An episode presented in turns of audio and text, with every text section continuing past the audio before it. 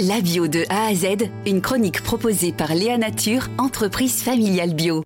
On va parler de commerce équitable avec vous, Gérald Gaudreuil. Vous êtes le délégué général de Artisans du Monde, Artisans du Monde pionnier sur les questions de commerce équitable depuis 1974, bientôt 50 ans donc, et puis également acteur de la bio.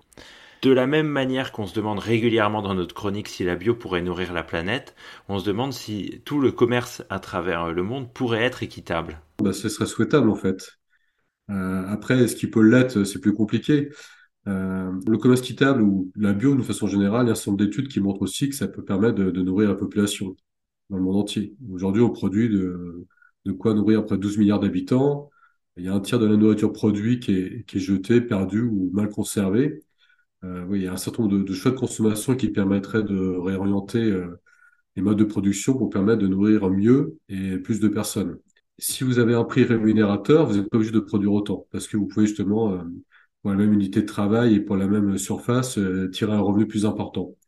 Alors que comme les les prix sont bas, en fait, vous êtes obligé de, notamment ce qu'on voit dans beaucoup de pays du Sud, de déforester pour agrandir votre surface agricole et puis également utiliser des produits chimiques pour pouvoir augmenter la production, pour pouvoir retirer un revenu euh, acceptable et vivable.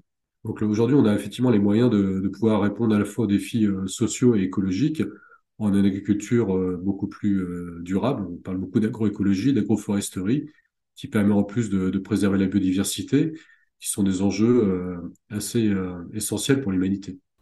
Quels sont les défis à venir pour le commerce équitable les défis pour le commerce équitable, ils sont, euh, de diverses euh, horizons. C'est une alliance à la fois de, choix de consommation, de travail pour continuer à sensibiliser, et puis aussi c'est un, enjeu de, fixer un cadre réglementaire. Donc on compte beaucoup sur un, un volontarisme euh, des, des, pouvoirs publics, des collectivités. Un certain nombre de collectivités s'engagent fortement, mais elles seules ne peuvent pas euh, agir si l'État ne montre pas la voie par une politique beaucoup plus ambitieuse et plus volontariste pour soutenir une consommation responsable. Merci beaucoup à vous. Merci Xavier Redon. Léa Nature, fabricant français de produits bio en alimentation et cosmétiques, bénéfique pour la santé et respectueux de la planète.